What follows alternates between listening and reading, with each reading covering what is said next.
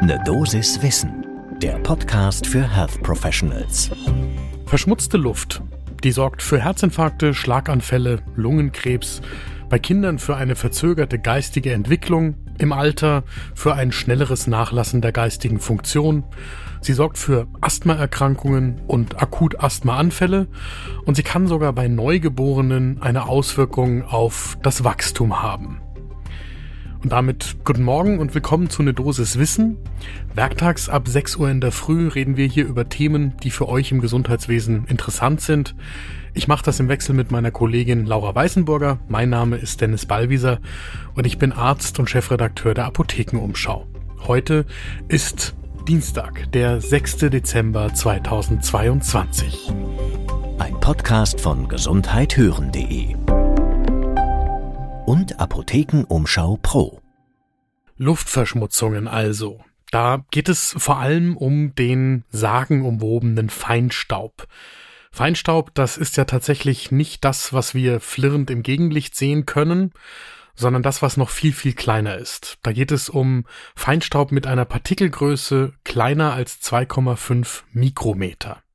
Außerdem geht es um Luftschadstoffe wie Stickoxid oder Ozon, also NO2 oder O3. Und die Frage, wie diese Luftschadstoffe, also sehr kleiner Feinstaub, Stickoxide und Ozon, sich eigentlich auf die Mortalität und die Morbidität der Bevölkerung auswirken. Dazu gibt es neue Zahlen der Europäischen Umweltagentur, das ist die European Environment Agency EEA, und die lohnen einen genauen Blick zum ersten Kaffee des Tages. Diese Zahlen der Europäischen Umweltbehörde, die zeigen, dass es eine Konzentrationswirkungsbeziehung zwischen der Mortalität einerseits und der Exposition gegenüber Feinstaub mit einer so kleinen Partikelgröße von unterhalb von 2,5 Mikrometern gibt. Das zeigt teilweise einen linearen Anstieg des relativen Sterblichkeitsrisiko von 8% pro 10 Mikrogramm pro Kubikmeter von diesen sehr kleinen Feinstaubpartikeln. Diese Zahlen sind in ihrer Nacktheit schon ziemlich beeindruckend, wenn man sich das mal vor Augen führt, was das für die Bevölkerung heißt. So, und das ordnet uns die Umweltepidemiologin Barbara Hoffmann von der Uniklinik Düsseldorf ein, was das dann losgelöst von den nackten Zahlen für die Erkrankungen bei den Menschen bedeutet. Und damit komme ich zurück zu dem, was ich ganz zu Beginn dieser Folge gesagt habe. Wenn man eben die Luftverschmutzung und die Reaktion der menschlichen Körper darauf beobachtet, dann geht es um oxidativen Stress und Entzündungsreaktionen. Außerdem ist diese Luftverschmutzung krebsauslösend. Und dadurch kommt es eben körperweit in nahezu allen Organen zu Störungen der normalen Funktion und dann auch zu Krebserkrankungen, sagt Barbara Hoffmann.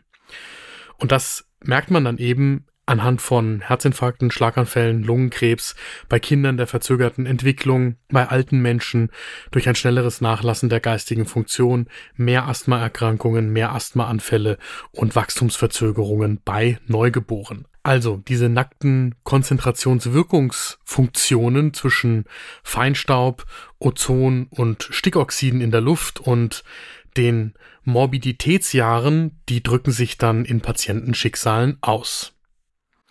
Und das fasst die Europäische Umweltagentur dann so zusammen, dass trotz einer unstrittig verbesserten Luftqualität in den letzten Jahren und Jahrzehnten im Jahr 2020 in der Europäischen Union rund 240.000 Menschen durch die Belastung der Luft in ihrer Umgebung mit Feinstaub früher gestorben sind, als sie eigentlich hätten sterben müssen aufgrund anderer Risikofaktoren.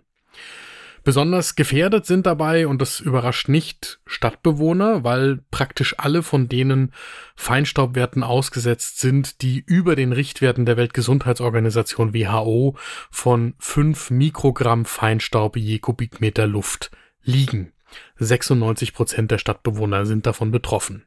Außerdem geht die EEA von zusätzlichen fast 50.000 Todesfällen durch eine chronische Belastung mit Stickstoffdioxid aus und weiteren knapp 25.000 durch die Belastung mit bodennahem Ozon. Zusammengerechnet sind das dann mehr als 300.000 Menschen, die EU-weit in einem Jahr frühzeitig durch die Belastung in der Luft sterben. Auf Deutschland heruntergerechnet knapp 30.000 durch Feinstaub, etwa 10.000 durch Stickstoffdioxid und knapp 5.000 durch Ozon.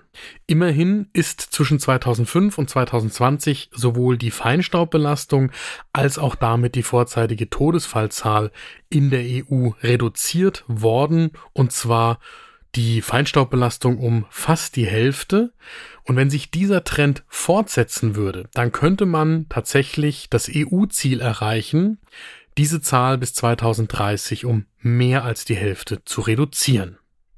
Im Fazit heißt das aber, dass nach wie vor Schadstoffe in der Luft die größte von der Umwelt ausgehende Gesundheitsgefahr für die Menschen darstellen, mit Folgen vor allem für Erkrankungen und vorzeitige Todesfälle durch Herzkrankheiten, Schlaganfälle und den Lungenkrebs und außerdem noch ein paar andere Lungenerkrankungen. Und das ordnet uns auch die Umweltepidemiologin Barbara Hoffmann von der Uni Düsseldorf genau so ein. Man muss also die Luftverschmutzung ernst nehmen und man darf nicht so weitermachen wie bisher. Was man dagegen machen könnte, man könnte besonders auch in Deutschland sich dafür einsetzen, dass die aktuell in Brüssel verhandelte Luftqualitätsrichtlinie strenge Grenzwerte vorsieht für die erlaubte Belastung der Bevölkerung. Das Ganze geht übrigens, sagt uns Barbara Hoffmann, auch einher mit Maßnahmen, die in der Energie- und Klimakrise sowieso ratsam sind, weil viele von den Maßnahmen, die die Luft reiner machen, auch damit zusammenhängen, dass der Energieverbrauch sinkt und die Klimabelastung durch Schadstoffe sinkt. Mein Fazit aus der heutigen Folge ist, dass diese übergeordneten Themen wie Luftqualität, denen wir in der individuellen Medizin häufig relativ wenig Bedeutung beimessen, weil sie eben schwer fassbar sind im Alltag, eine ebenso übergeordnete Bedeutung für die Gesundheit von uns und unseren Patientinnen und Patienten haben und immer eine genaue Beschäftigung lohnen. Wir haben die spannendsten Links in den Shownotes für euch zusammengefasst. Das war eine Dosis Wissen für heute. Wenn euch diese Folge gefallen hat, dann lasst uns doch bei Apple Podcasts oder Spotify eine gute Bewertung da. Das hilft anderen, den Podcast zu finden. Podcast von gesundheithören.de und Apothekenumschau Pro.